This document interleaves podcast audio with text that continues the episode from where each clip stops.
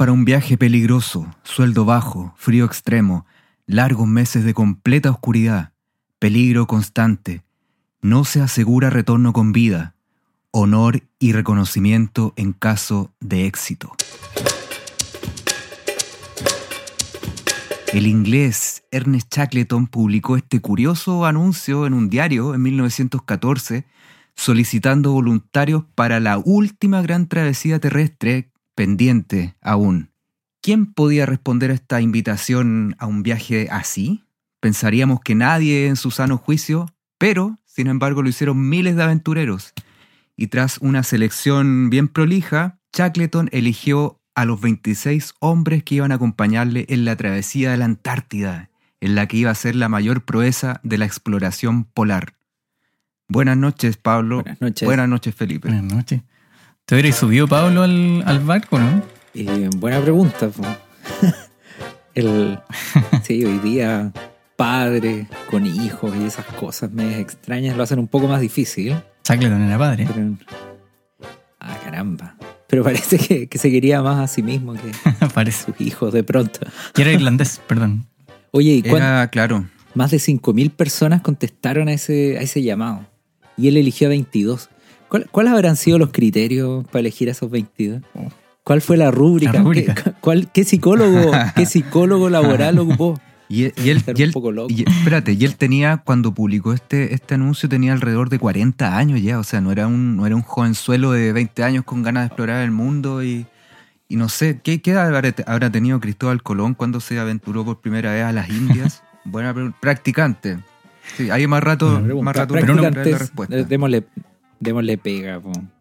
Oye, pero 40 años en 1914 equivalían como a 60 de ahora, ¿o no? Es, es más o menos, como 60 Como horas. vi los sí. límites ahí. Sí, sí, absolutamente. Oye, pero ¿qué, qué te puede arrojar, entendiendo que los 40 años eran los 60 ahora, a decir como, oye, ¿sabes qué? Quiero probar que, puedo, que soy capaz de cruzar con una expedición el, la Pero Antártica. buena pregunta. El polo. el loco, a los 40 años ya viviste una vida completa de 1914. O sea, ya no te quedaba sino esperar la muerte probablemente. Entonces, pucha, hay que hacer algo para trascender. Y, y- y no puedo morir sin trascender. Y tal vez esa era la urgencia de, Char de Charleston. Oye, pero hay algo Shackleton. No, no es, no es Charleston, no es Charleston, es, eh, es, una, es un estilo musical. O de baile. Es. Shackleton. Ernesto Shackleton. Oye, pero, mm, se- Mm. eh, eh, bueno, hay que decir también que él ya tenía dos intentos de, de llegar como de estas expediciones de aventura, ¿cierto? Como de demostrar que eran la- las expediciones que más al sur llegaban en el polo, en el polo sur. Y, mm, y había estado a punto de morir, eh, tuvo que devolverse a- a- antes de lograr la meta en una de ellas. Había sido condecorado como, como Sir Claro, en la, en la- Entonces- sí, con Scott. en la primera con... En la primera tenía 27 años. A mí me gustan de repente las cifras. 27 años tenía en la primera Como nosotros. O sea, tampoco era... Claro, como nosotros. Hace, hace, hace 8 años, claro. Eh, tampoco que era tan joven, pues. Para la época sobre todo. Entonces, también es importante. Oye, pero lo- los que- practicantes me insisten en algo, que, que esto de, de, de él querer ir a los 40 años como lleno de honor, de, de algo buscando la gloria, sin otro fin más que ese, me dicen que hay unos biógrafos de Shackleton que dicen que no, porque en verdad él tenía la cagada en la familia, que tenía un affair con una actriz norteamericana y que el loco tenía la cagada, entonces, y como era muy conocido en, en, en, en- en Reino Unido, entonces él dijo, no, ¿sabes que me, me largo de aquí. Y nada mejor que largarse a la Antártida, po. obvio, lo que haría cualquiera, ¿no? que es lo más lejos, lo más lejos que podía ir. Sí, porque ahí Porque ya todavía tampoco era, la luna tampoco no era, era... gracia ir al Polo Norte, pues. Porque el no, Polo Norte le queda no al lado. era- No era un tema todavía. La luna no era tema, claro. No, y, ta- y también como que no, le prestaron tanta ropa en esta última expedición, por la expedición imperial tras, Antártica. De hecho, hay como un- una historia ahí que dice que eh, Winston Churchill le escribe y le diciéndole, o sea, que no te vamos a pasar plata porque el polo ya, ya fue descubierto. ¿Para qué, hueveo. pa' qué otra? un papá que le dice a, a- a un hijo que quiere estudiar otra carrera después de varias que no ha terminado. Papá, quiero estudiar otra carrera. Para tu hueveo. Algo así Claro. como Suena a Churchill. Bueno, y de hecho ahí tuvo que conseguir el financiamiento, vender los derechos de imágenes, de película, por eso era tan importante la presencia del, del fotógrafo o del, del que además grababa, ¿cierto? Hacía película. Tenía como toda esa, esa ruta de, de exhibición del viaje y después vendía. Entonces no, no le resultó sencillo conseguir los recursos y cuando, y cuando los tuvo, cuando tuvo los recursos necesarios para hacer la expedición, ya tampoco se podía echar para atrás. De hecho, eh, antes de salir había explotado recién la segunda, la primera guerra Sí, pues, mundial. 1914. De hecho, él ofreció su, su barco, el Endurance, al servicio de la Real Marina Británica, pero le dijeron no, Vaya huevía. no, no gracias. Anda No, nomás a tu viajecito a la Antártica, tranquilo.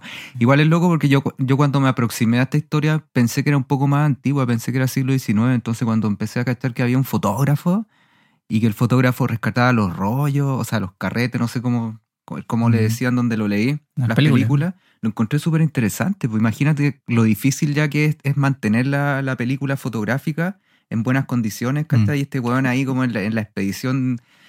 En la, Revelaba ahí mismo. y revelaba ahí mismo, cacha la, la... Bueno, por algo sobrevivieron todos, y ni siquiera hemos hablado cuánto Mm. tiempo estuvieron ahí, ¿no? Fue muy cuático. Alguien, como preguntaste, Felipe, en un principio, ¿alguno de los tres hubiese dicho que sí a ese viaje? ¿Me hubiese tirado? Uf. Olvídense que tienen hijos, imagínense que tienen 25 Oye, pero- años. Imagínense un poco atrás, si Mm. hubiesen atrevido Bueno, a una yo- expedición así. Yo creo que un poco como homologable a cuando salen esos avisos como de, de viaje a Marte, Pero esa- eh, pero- que, que también ofrecen el pasaje de ida, pero no de ¿Dónde, regreso. ¿Dónde has visto tú eso? Que de repente anuncio? aparece. Yo, yo no. No, aparecen de repente ahí en, en- en- como noticias curiosas, pues y salen algunos magnates, gente como de muchas lucas que... Pensé que iba a decir, aparecen por ahí en noticias culiadas. No, no me esperaba el curioso. Noticias curiosas. curiosamente curiada. Era claro. Curiosamente Oye, que- ya que tocaron el tema. señorito, hoy ya- ya día. que tocaron el tema del fotógrafo, yo encuentro impresionante que en medio de la cagada. Digamos el nombre, Sí, ¿eh? porfa. ¿Cómo se llamaba el fotógrafo? Frank Harley. Frank Harley. Un saludo. Australiano. Frank Harvey. Un gran saludo desde desde- desde este humilde Gran fotógrafo. Pero lo impresionante Sí, es tener. sí, hay unos es buenos tener registros. fotos de ese momento en, en medio del desastre. Y, y no pude sino pensar en también en esta cuestión de los rugbyistas, que es impresionante porque yo la cagá, pero hay fotos de los locos así en medio de la nieve para la cagá y, y hay registro. Entonces, yo lo encuentro. ¿De quién? de- de Perdón. estos rugbyistas uruguayos que se cayeron en, en- en la cordillera, ¿te acordáis? Ah, que me hablaste revista y no, Sí, no contextualizaste, Ah, vos, perdón, profesor. perdón, perdón. Hay que contextualizar. Entonces, el, activando conocimientos previos, ¿de acuerdo?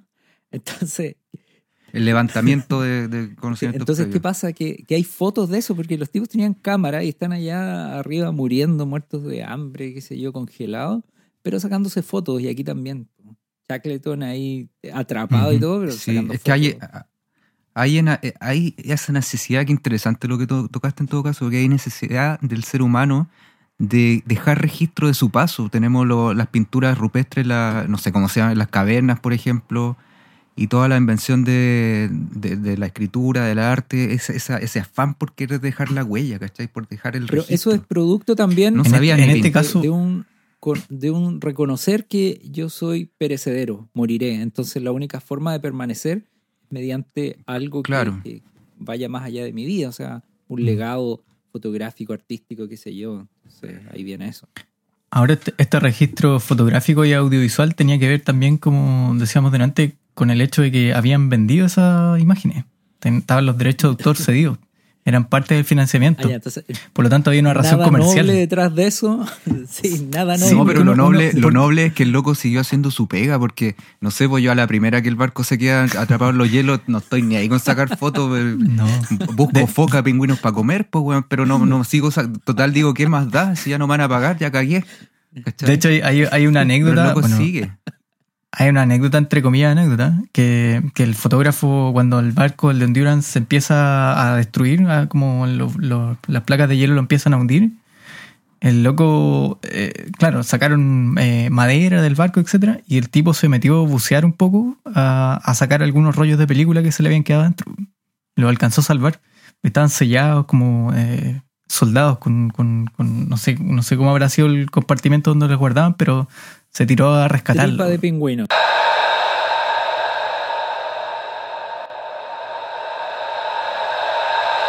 Oye, y llegado a este punto es necesario también saludar desde, desde este humilde rincón del mundo a Harry McNitch, el carpintero. Man, El carpintero de la expedición imperial trans, transantártica.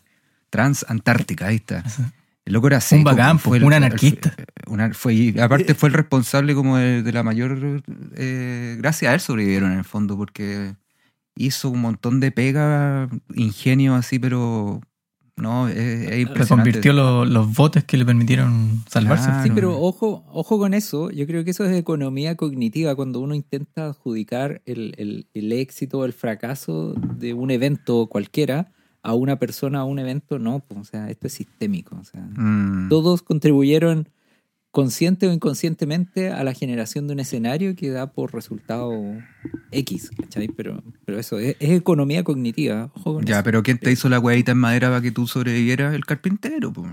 Ya, pero ¿quién, quién, quién te llevó hasta allá? Chippy, Chippy. Shackleton. Shackleton, ¿Quién, claro. quién- quién se equivocó? Shackleton. Claro. Y era, era, un, era un Sí. tipo duro este Harry McNeil, Sí. o Chippy como le decían, pero sin embargo hay una anécdota que él tenía un gato, no me acuerdo el nombre del gato. La señora gata, y se enojó. y le y le mataron al gato, po, porque Y claro, se enojó De, hecho, el gato pues. se le cayó, se le cayó al, al mar antes de cuando iban partiendo y se- el barco se volvió a buscarlo.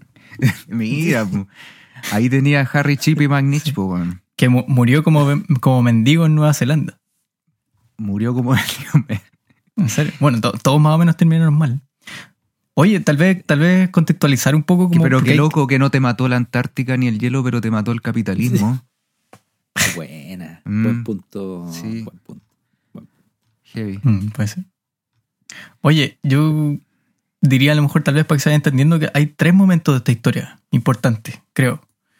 Eh, una vez que sale la, la expedición y que intentan cruzar cierto eh, la Antártica desde el mar de Weddell al mar de Ross, creo que el otro que está por el otro extremo. Entonces la expedición iba, iba a cruzar caminando el continente antártico y ese, ese era como el hito. Eh, se queda enfrascado el Endurance, el, el- el- el barco se queda enfrascado en las placas de hielo y ahí tienen que estar alrededor de 17 meses más o menos. Eh, metidos entre las placas, comiendo pingüinos, eh, o- organizando como la, la- las raciones. Sí, yo cuando, cuando leí esto de los pingüinos me, me- me pregunté, ¿cómo será la carne de pingüino?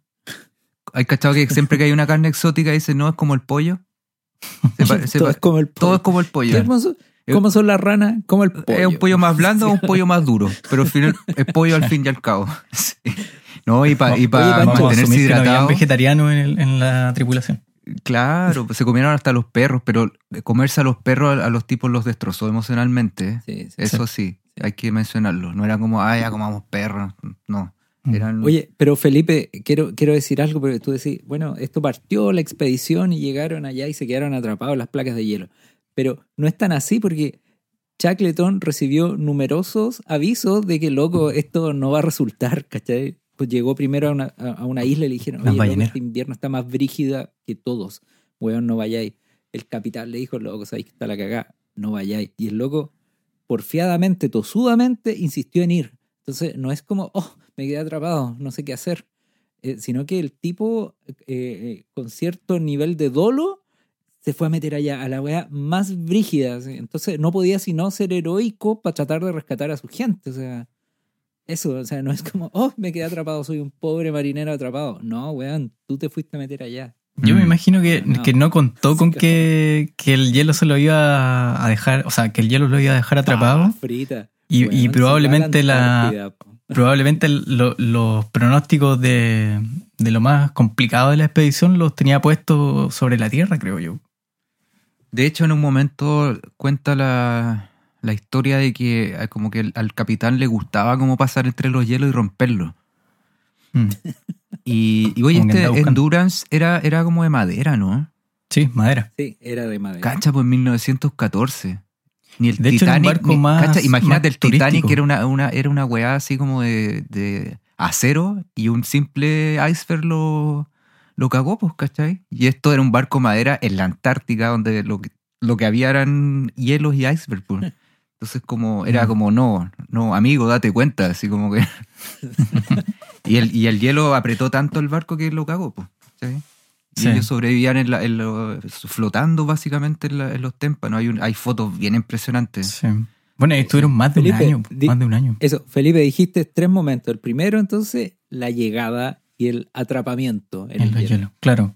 Que, que según lo que, lo que finalmente, si uno hace como el seguimiento de la historia, no fue el periodo más duro. Como estar en las placas de hielo no, no fue tan duro porque muchos meses estuvieron con el, con el barco ahí entero, todavía podían resguardarse del frío, tenían eh, cocinas, calefacción, etcétera, iban a cazar, etcétera, pero en algún momento cacharon que tenían que, que salir de ahí y tratar de llegar a, tierra firme y para eso como que se llevaron los barcos que tenían, tenían tres botes, perdón, los botes. Tres botes que tenían, intentaron llevárselo con las provisiones, con los perros y trataron de avanzar hacia, hacia lo más cercano a tierra firme. Y ahí se empezó a complicar la cosa, porque avanzar con los botes en medio de las placas de hielo era súper súper peligroso. Todo el rato estaba el peligro que, el- que, el- que los hielos se juntaran y lo aplastaran. Eh, el terreno era súper irregular. Y la cosa es que finalmente, en ese, en ese trayecto, en ese periodo largo, eh, logran llegar a tierra firme a la isla Elefante, que es como, como una, la segunda etapa, digamos. Claro, y la isla Ahí elefante es una weá que está así, es como, como decían por ahí, era como un, un, un grano de arena en la playa, así era como llegar ahí, era muy difícil, muy difícil, necesitaban de un Claro. sequísimo para lograr llegar ahí. Oye, y antes de seguir Además, a la no isla tenían- elefante, eh, eh, quiero, quiero decir algo de Magnich, última vez, lo prometo. Carpintero. El carpintero. Claro, pues, él, él sentía hasta cuando le empezó a escasear la comida, ¿cachai? Sentía puntadas de hambre. Y él pensaba que sacrificar a los perros era algo terriblemente triste, pero finalmente como que disfrutaron su carne porque estaban aburridos de comer tanta foca, ¿cachai? Durante tanto tiempo. Ujú. Ahora, ¿cómo Claro. será la carne foca? No sé, debe ser como... pero debe ser parecida pollo, po. como pollo, claro. Un pollo más pollo salado a lo mejor. Marinado. Sí, Eh, pues. eh, de ahí la palabra. Oye, Ah, había- a- un pollo Habían marinado, unos habían unos unos registros que to- to- además de las fotos de eso, Shackleton obligaba a que todos los tripulantes en general escribieran un diario. También tenía como ciertos acuerdos medio editoriales tal vez, como para que escribieran. Y en los registros de esto hay, hay pasajes en donde se cuenta que los rodeaban las orcas a veces. Estaban las orcas así como haciendo sonido, esperando como a la guaite que, que, Es que, es que que, los tipos Felipe, hay algo que, que cuando estaban se tuvieron que bajar del barco porque se, se destrozó, entonces tuvieron que acampar sobre el hielo. Era sobre el hielo, no sobre la tierra. Entonces estaban sobre, sobre placas de hielo que se iban trizando, quebrando, alejando, moviendo. Entonces una de las cosas bien impresionantes era que ellos estaban sobre placas de hielo de 90 centímetros de, de ancho, qué sé yo, y ellos sentían cómo se resquebrajaban. Entonces estaban acostados en la noche durmiendo y escuchaban los crujidos de ese hielo. Entonces en cualquier momento eso se abría y abajo las orcas, ¿cachai? Rodeándolo. Entonces eso Sí. hace todo mucho De- más dramático. y no debe haber sido espeluznante, terrorífico. Y, y más encima no, mencione- no hemos mencionado que a veces la noche antártica o, bueno, en los polos que dura 24 horas, imagínate cómo te afecta el ánimo. Si te- ya te afecta el ánimo estar en, como en cuarentena, encerrado, imagínate una noche de 24 horas en medio del Bueno, hielo con la horca. No, weón. No, conche tu madre. la mierda. Sí. No, sí. Y, y- y sí, pues y eso afecta el ánimo. Una vez estuve en Suecia y el, el día empezaba a las 10 de la mañana, salía el sol y se escondía a las 3 de la tarde. Tenía solo esas horas de, de- de Mm. luz y eso en verdad te daba sueño, o sea, te dan ganas de ir a acostarte, te, te bajaba, o sea, imagínate días enteros de noche Claro, y con frío más encima, o sea, nada que hacer. poca comida. Bueno, ahí, ahí estaba, se supone, alguna de las grandezas de, o sea, está yo creo, de Shackleton en términos de mantener más o menos la, la moral, la ocupación de su, de su tripulación, de que no, Pero no, podía hubiesen hacer otra cosa, ¿por qué las cagó, po? No, no, eso no es honorable, es- era su deber, ¿por qué las cagó? Sí, pero se le podía montar a alguien en el macho y dejaba la cagada. po. ¿Por qué te voy a seguir haciendo caso si estamos en el medio de la nada? Por tu culpa. Miren, yo te- tengo una, una, una cita que me, me parece interesante acá. Cuando llegan a la, a la isla Elefante, después de esta travesía en los botes, eh, después de que la orca le estaban haciendo la guardia, eh, y, y- y logran desembarcar, bueno, dice, eh, en el Wills, bueno, creo que era uno de los botes, eh, solo dos hombres estaban en condiciones de trabajar. registró Wordy. Algunos además estaban medios locos. Uno cogió un hacha y no paró hasta haber matado una decena de focas. En el CAR ninguno sufrió así. Entonces ya, ya empezaban más o menos a, a producirse cuestiones no solo físicas, sino que le empezó a afectar en términos psicológicos de manera súper fuerte. O sea, Eh, ¿Cuántas focas mató? decenas de focas con hacha y cosas así. Yo nunca he pensado que las focas son fáciles de como de atrapar y matar. Qué loco que haya. Pero en tierra sí, pues, weón. Ah, pero en tierra. Sí, pues ser. como los pingüinos. po. En agua nada que hacer, pero en tierra las weas son... Eh, qué loca la, la, la, la, la escena, así como vuelto loco con el hacha, así como ¡ah! gritando, así matando las focas. Claro, y, piensa además que ya llevaban foca. más, de- Echando, echando la echando foca. las focas. Echan- De, de ahí viene más- de las focas. Llevaban más de un año sin pisar Sí, tierra firme. po. Es que es impresionante como nadie murió. Nadie murió a las 20, 20 ¿cuánto? ¿27? 28, 29.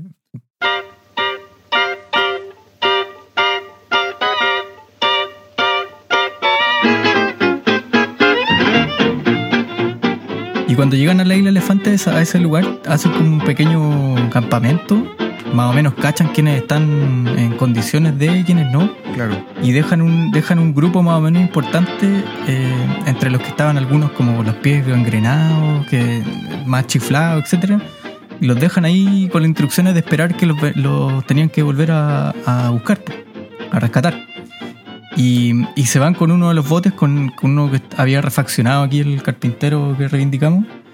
eh, y se van en busca de ayuda. Y- y la ayuda la tienen que encontrar, se supone, a más de como mil kilómetros. O sea, claro, mil kilómetros creo, navegando. Escalera, mil kilómetros, bueno, es, de- es demasiado. Bueno, es mil demasiado. kilómetros sin instrumento. Con tormenta, con con, Por ejemplo, no sé, de aquí a Punta Arenas son como, Claro. no sé, 600 kilómetros. No, no. No, weón. no. No.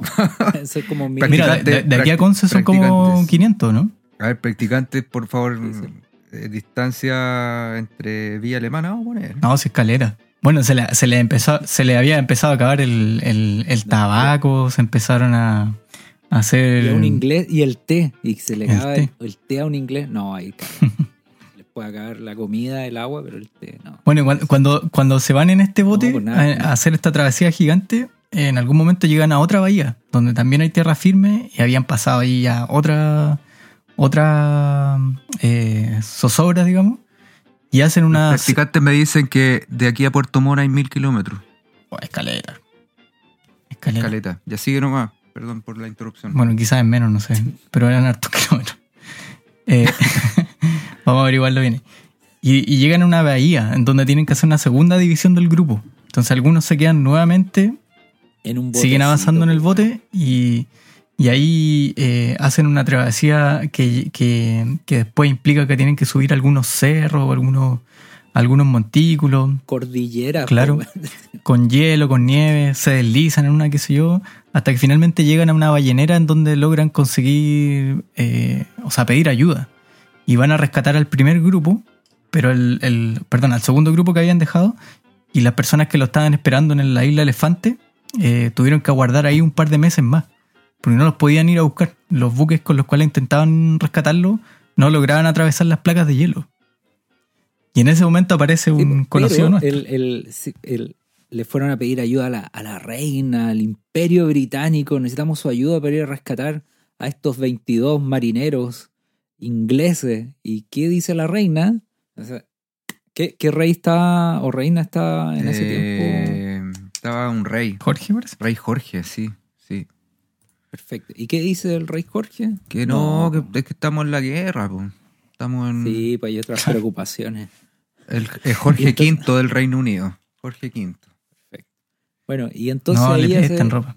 No, pues ahí hace aparición el famoso. Todo, todo, yo creo que todos hemos conocido alguna escuela que se llama Piloto Pardo, ¿no? O algún. Sí. Sí. Oye, sí, es momento, es momento de dar su sentido homenaje a Luis Pardo Villalón. Qué, qué loco que está. que- que- medio, medio nazi bueno, ya.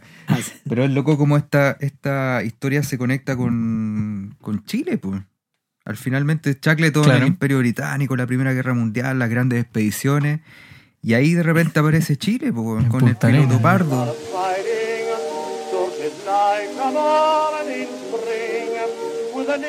En Punta Arenas, ¿cachai? Al piloto Pardo, le, a este señor, a este niño Luis Pardo, le dicen que, que vaya a rescatar, pues y él acepta. Con su acepta remolcador. Yelcho. El Yelcho, pues, claro. Bueno, un remolcador. Porque es así, A la isla es como ir Elefante, con un pues. Es como ir con un quiltro. Decir, oh, sí, aquí tengo un, un bote. Claro. Claro. Oye, y tenemos que mencionar la carta que le manda Luis Pardo a su padre antes de, de embarcarse en esta expedición, pues. Le dice, la tarea es grande, pero nada me da miedo. Soy chileno. Dos consideraciones me hacen hacer frente a estos peligros, salvar a los exploradores y dar gloria a Chile. Cacha, estaré feliz si pudiese lograr lo que otros no. Si fallo y muero, usted tendrá que cuidar a mi Laura y a mis hijos, quienes quedarán sin sostén a ninguno a no ser por el suyo. Si tengo éxito, habré cumplido con mi deber humanitario como marino y como chileno que soy. Cuando usted lea esta carta, o su hijo estará muerto o habrá llegado a Punta Arena con los náufragos. No retornaré solo. Se dio color, se dio color. Le dio color, pero igual, y- a ver, igual era una expedición cuática igual, pues, ¿cachai? Y aparte, Media suicida. Hay, hay, un, hay un registro de que dice que cuando están llegando a la isla Elefante a rescatarlo, el Shackleton como que se pone los, los binoculares y, y lo primero que hace es contar cuánto hay. Contar el número de, de- tripulantes que estaban esperando ahí. Y, y no, no quiso bajarse, no quiso ir a ver el refugio que que habían armado todos esos meses, sino que quería salir luego de ahí, de, de alguna manera. Claro. Ahí ya surgió, ahí dijo, ah, antes estaba puro hueveando. Aprendió su lección. Pero la aprendió realmente, porque ¿qué le dio al weón que después, cuántos tres años más, vuelve a ir al, a armar una nueva Oye, pero expedición? que tengo una no, tengo una reflexión interesante porque sí, pues vemos a este Shackleton, a tanta gente dispuesta a ir a, a una muerte, o sea, con altas probabilidades de morir, pero tengo la sensación de que antiguamente, 100 años atrás, eh, tú convivías más con la muerte, entonces, no sé, pues habían funerales en tu casa, se morían muchos más niños, se moría más gente joven, entonces tú convivías con la muerte y estabas súper consciente que la muerte te podía llegar en cualquier momento. Y por lo tanto entendíais la fugacidad de la vida y la necesidad de trascender. Entonces me, me hace pensar que mucha gente tenía más ganas de hacer cosas grandes porque sabía que te podías morir en cualquier momento. O sea, la gente a tu alrededor se moría en cualquier momento. Pero, pero será tan así, claro, hay culturas y momentos de la historia donde se ha normalizado más la muerte y se ha sabido convivir con ella de forma natural. Es un proceso súper natural. mm. Bueno, Pero nos, pero eh, nos podemos poner los zapatos de esa gente así como será, como que, ah, si me muero me da lo mismo. Yo creo que el miedo a la, a la muerte siempre existió, con lo que tú mismo hablabas delante, por la necesidad de, de- de trascender, de saber que somos, somos, no somos eternos, pues, ¿cachai? Yo creo que- hay otro detalle también que en ese tiempo todavía están vigentes las colonizaciones. El imperio británico todavía estaba colonizando, qué sé yo, la India, no sé. pues, Sí, por la India. ese espíritu como, como yo soy inmortal en nombre de, de la reina o del rey, no sé. Como que estaba muy y esa presente. gente, sí, esa gente que da su vida por su gobernante como, o por tu ideología, yo ni cagando, güey. Ni cagando. O sea, Pancho, por un- si a ti te dijeran, Pancho, eh, en, en varias escuelas a lo largo de Chile llevarán tu nombre. Escuela Músico Francisco. Y, y lo que tenéis que pagar para que eso ocurra es ir e intentar hacer algo medio suicida. Sí, sí, no, ni cagando, ni cagando, no me Pero- interesa. Mm. Y, claro, esa fue como, entonces fue así como redondeando como la última gran expedición, pues no, Claro. Pipe, Sí, así sí, como de explorar el mundo. claro, de- después como que cambian un poco, tienen otros fines, digamos. Ahora, a- es Claro, interesante también claro. pensar que eh, no, no era una expedición necesariamente científica, como con fines de conocimiento. Para nada, no. No, estaba súper lejos de era, eso. el- Era el hecho de hacerlo. Era A pesar de que había el libro de los récords Guinness. Sí, Sí, sí, pues, sí, pues. es, es bien, bien ese espíritu. Era como quien escupe más lejos, quién la tiene más Eh, grande. Así, eso. así muy. Mm. así como- Eso, eso. bueno, yo la hago. Ahora, obviamente la hazaña de, de estar más de dos años ahí con, con- en condiciones pucha, eh, súper paupérrimas, eso, como malas, pésimas condiciones, ¿cierto? Y salir todos vivos eh, es súper curioso. Ahora, un viaje ta- Es Claro. Un viaje finalmente que roza el éxito. Absolutamente. ahora lo interesante también es que cuando vuelven Accidental. nadie termina bien, en definitiva. O sea, son como tres personas las que viven más o menos prolongadamente, pero todos, todos quedaron da- bien dañados. O sea, a mí me dio una, una tristeza profunda el hecho de que el carpintero haya terminado de mendigo en Nueva Zelanda. pues. Claro. Probablemente rodeado de perros, por, No, y- por lo menos rodeado de perros que no se los tenían que matar. Pues. Sí, de hecho, No lo mató la Antártida, pero lo mató el capitalismo. Lo mató el capitalismo. ¿Quién, ma- quién mató a Marilyn? A la televisión, el ratón Mickey. oye, y, pero, pero Estamos el- súper contextualizados en los tiempos modernos. Shackleton igual fue, fue charcha en algún sentido, porque de- dejó o, o sacó del reconocimiento oficial a dos o tres tripulantes, entre ellos McNich, el carpintero. Como que dijo, cuan- hubo, un momento en que le hicieron una- un reconocimiento a, lo- a la- a la tripulación y el tipo lo excluyó de la, de la premiación, digamos, de- o de los honores. Lo, dejó, claro. fiesta en la junta de vecinos de... Y el, del- y el reconocimiento de del, de Mag- Magnit, del carpintero, viene, es póstumo en Nueva Zelanda. Ahí como que le hicieron su estatua y cosas así. Donde Como la plata. estatua de, de, de Hochi, Huchi, el perro ese que, claro. que iba a buscar a su amo japonés. En- o sea, el perro japonés que vivía en Japón. Esa historia, por la película. Vale. esa. Sí, Sí. esos reconocimientos póstumos.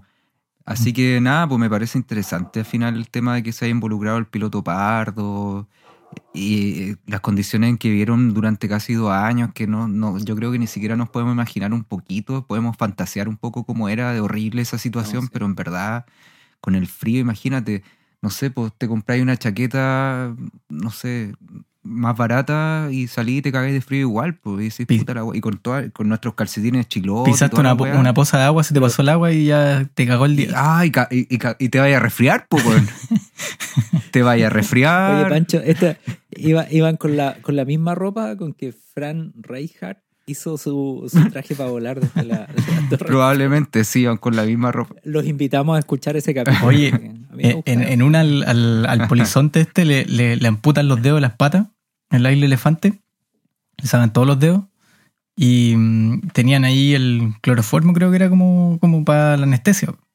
Y había otro loco que también estaba medio gangrenado y cuando cachó que, que ocuparon casi todo el cloroformo con el, con el con la amputación de los dedos del otro, empezó a decir, chucha, si cago yo, ya no hay anestesia, me van a tener que cortar las patas sin anestesia y ahí como anduvo reclamando y toda la cuestión.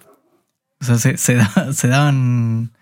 Se sintió ofendido se de alguna ofendido. forma. Están usando. Oye, pero cacha, pues tenían cloroformo. Es que, a ver, contextualicemos, sigamos contextualizando, a pesar de que nos quedan dos minutos. Estaban atrapados en los hielos antárticos, con los vientos, con las marejadas, los temporales de nieve, de frío, menos 50 grados, sin comida, no sé a dónde chucha hacían fuego. Bueno, el carpintero La grasa de ballena. Eh, no, y pa- no sé si lo dijimos, pero me parece curioso el, el hidratarse con sangre de, de foca recién matada. Se tomaban la sangre para hidratarse, pues, sobre todo cuando iban en los botes hasta ahí la elefante. Eh, no, no, es, es cuático. El es infierno. cuático. El infierno. Bueno, en, un- en- Sí, en po. uno de los documentales, una idea muy. O sea, un- una buena analogía que esto era lo más parecido a estar en una estación espacial solo, votado. O sea, Sí. las posibilidades de volver a la civilización eran mínimas. Oigan, chiquillos, estamos más o menos en el tiempo. No sé, ¿con qué ideas cierran? ¿Qué, qué de- les Yo- gustaría me- mencionar? Yo me quedo citando a Shackleton, a Charleston, como dijo el Pablo. No hemos perdido, cuando a su regreso, no hemos perdido ni una sola vida y eso que hemos pasado por el infierno. Yo me quedo con, eh, con dos ideas. Eh, la primera, que la geografía no tiene la culpa. ¿cachai? Siempre como se describe uno cuando ve los documentales de una geografía violenta, aterradora, eh, canalla con los pobres seres. ¿no? La, la- la geografía está y nada que hacer. Eh, y lo segundo es que uno se acostumbra a todo. Eh, y, y volvemos a esto de la pandemia un poquito, o sea, uno se termina acostumbrando a todo. Y, y la primera pandemia, o sea, la primera etapa cuando no había cuarentena forzada, ahora parece un paraíso, pues, ¿cachai? Y ellos también cuando estaban varados, pero dentro del barco era como un hotel, ¿cachai? Entonces uno se va Sí, de hecho le llamaban el Ritz. Cariñosamente o sea, le llamaban el Ritz, era como el hotel. Sí, cuando recondicionaron a- un cubo de hielo. Mm. ¿Y tú, Pipe? Era un... Eh, yo me quedo, sí, también con eh, quería conectar un poco con la idea de, de la temporada del viaje. Me, me quedo con esta, con esta, con esta idea de que eh, el viaje pretencioso de esta expedición, ¿cierto? Finalmente terminó siendo un viaje al reconocimiento de lo más sencillo de nuestras comodidades. Un poco, creo que ahí un poco conectó con lo que decía Pablo también, que de, de- de poder, eh, no sé, no a, nos- no, no a ellos, porque ellos ya vivieron la experiencia, pero a nosotros, como de, de repente eh, ver, ver que hay cosas que uno asume como, como dadas de las comodidades diarias, que chucha, cuando no están esas cosas en un contexto como el de, de este viaje, debe ser terrible. Estar calentito, qué sé yo, no sé. Como que me, me- me pasa ese rollo, como todo lo que faltaba, eh, desde la comida, desde el abrigo, etcétera, eh, me hace pensar hasta qué punto uno está como capacitado para aguantar una, una experiencia de ese estilo. La- el, el- el instinto de sobrevivencia es, es muy cuático. El instinto y el cuático. sentido común de no ir a meterse allá, pues. Claro, y después no- se, fueron a, se fueron a meter a la luna, supuestamente. Dudo. Oye, igual realidad. recomendar el, el libro, si alguien quiere echarle un vistazo, se llama Atrapado en el hielo de Caroline Alexander. Está el Pipe, documental recuerda en que YouTube audio- eh, Pipe, recuerda que estos audios no los muestres por la cámara, porque eso no lo hacer. No, se estoy recomendando a ustedes. Ah, ya, ya. Y, Ya, muy bien. Oye, y eso. para cerrar. Saludemos a nuestra audiencia. Sí. Eh, saludamos y les recomendamos la vidriera imagen. Si quieren sacarse alguna fotografía profesional de estudio, le hacemos la foto. A la carpintería a- hojas de madera, la vidriera imagen, fotografía, madera. Si quieren trabajo, le hacemos podcast, muebles y le sacamos fotos. Así que y clases clases particulares de lenguaje, de le escribimos poesía también. Aquí Pablo, nuestro poeta de grupo. Para el cumpleaños. Así que ya, pues buenas noches, nos vemos para la otra.